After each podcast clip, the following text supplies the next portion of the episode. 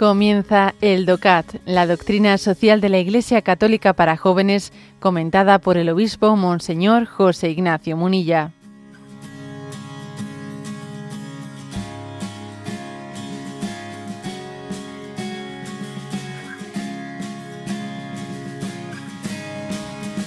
Punto 152.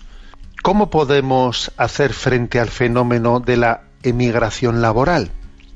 En el mundo actual existen grandes desequilibrios entre regiones y entre países ricos y pobres.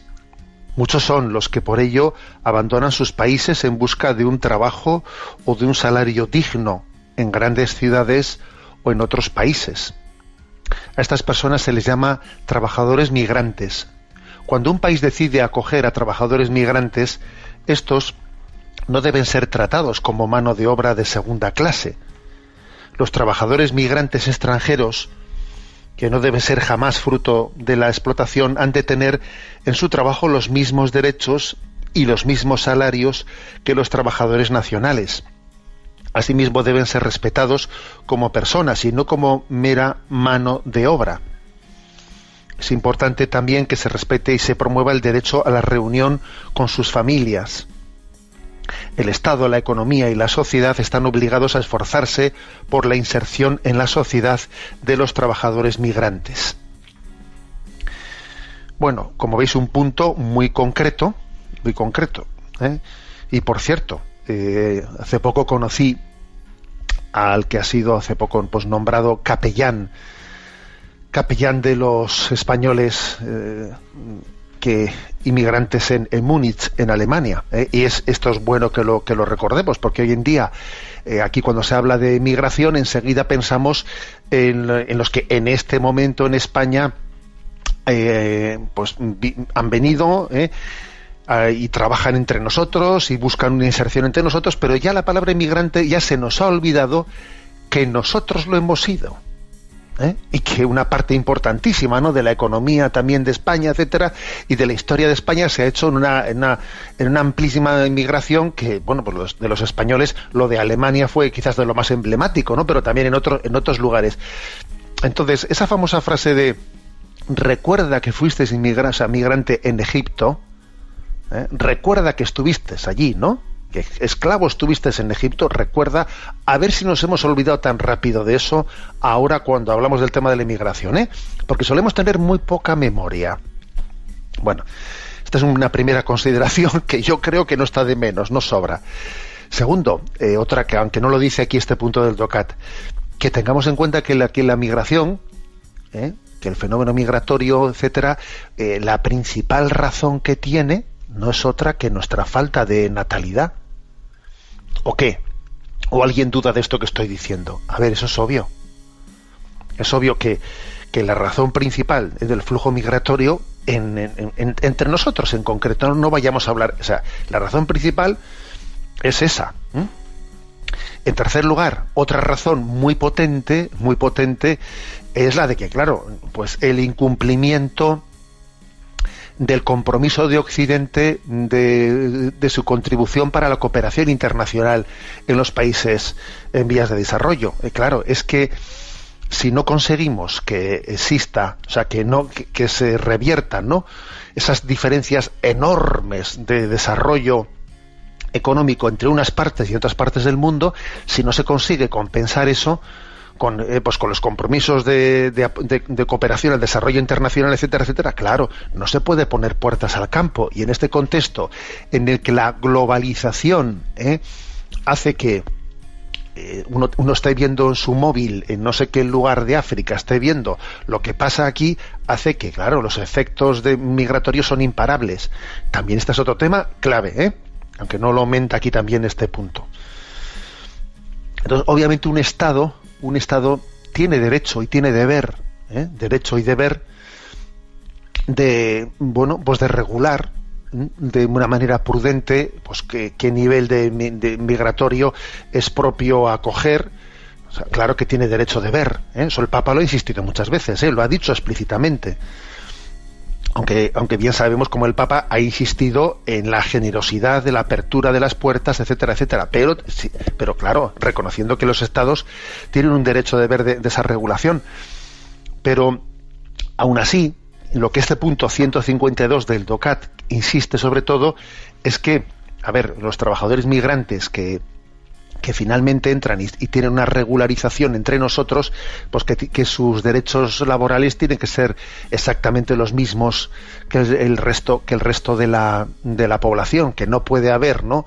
No puede haber una especie de trabajadores de primera y trabajadores de segunda. Aunque bien todos sabemos que la mayoría, ¿eh? por menos sobre todo en determinados lugares, que la mayoría de los migrantes que llegan a España eh, pues suelen ocupar puestos laborales que muchas veces no se quieren, que nadie quiere ocupar entre nosotros. ¿eh? Me estoy refiriendo sobre todo al campo, ¿eh? al campo de las recolecciones, etcétera, en las que es muy difícil encontrar gente dispuesta a nuestros trabajos.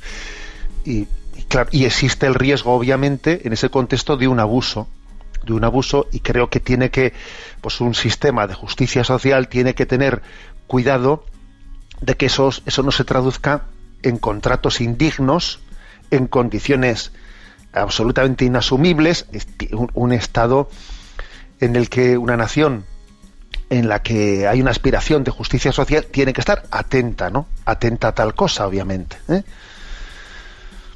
Eh, hay un, un, punto importante, ¿no? El punto de, del respeto, de, de, de la sensibilidad, ¿no? Para la reunión de las familias. Eh, se, habla de derecho, ¿no? De la reunión con las familias. Es decir, es que démonos cuenta de que en el fondo no se trata de acoger a un trabajador. Nosotros tenemos un concepto que es el de nosotros no somos, no somos individuos, somos personas y las personas viven en familia.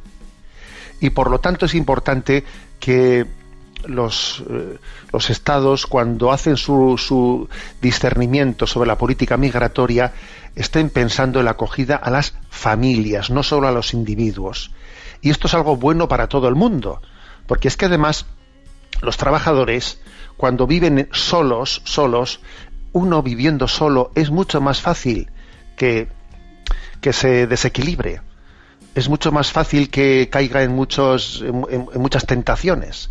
Y ojo, eh, que esto ya no únicamente por, por las migraciones, voy a decir que también a veces hay determinados trabajos que suelen requerir muchas, muchos cambios, mucha movilidad, y ahora no me, no me refiero solo a los migrantes, eh, sino, por ejemplo, los, los trabajadores en los cuerpos y seguridad del Estado, que te mandan a un sitio y a otro y a otro, y claro, a veces uno va sin su familia, y qué peligro, qué peligro es el que alguien no pues esté llevando, organizando su día a día sin su, sin su esposa, sin su esposo, sin los hijos.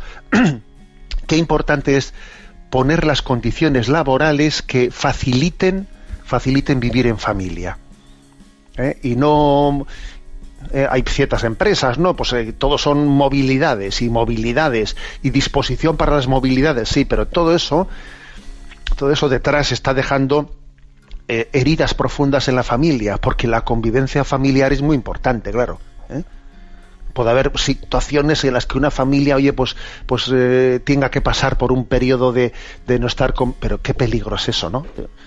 cuando, cuando la convivencia deja de ser la forma, vamos, la, la ordinaria, ¿no? De la vida de una familia. Bueno, esto venía a cuento de que en este punto del DOCAT se insiste en la importancia de de respetar el derecho a la reunión con las familias, ¿no? A la hora de dar permisos migratorios concretos, es importante pensar también en esta, en esta categoría. Pero bueno, lo central del punto 152. Bueno, una nación tendrá derecho, ¿no?, de ver a regular eh, pues los flujos migratorios dependiendo también de sus eh, necesidades laborales, etcétera. Tendrá que hacerlo también desde la sensibilidad, ¿no? Eh, de, hacia las personas que llegan, entre otras cosas, porque nuestro nivel económico, entre comillas, superior, eh, se, ha labrado, se ha labrado en gran medida gracias también a las materias primas, eh, mal pagadas de esos países de los que vienen estas personas. No olvidemos eso. Luego, luego, ojo con que ahora ese flujo migratorio se traduzca en una especie de mano de obra de segundo, de segundo nivel, ¿eh? de, un, de un nivel inferior mm, y, sin, y sin que tengan todos sus derechos reconocidos. Creo que es el tema clave. ¿eh?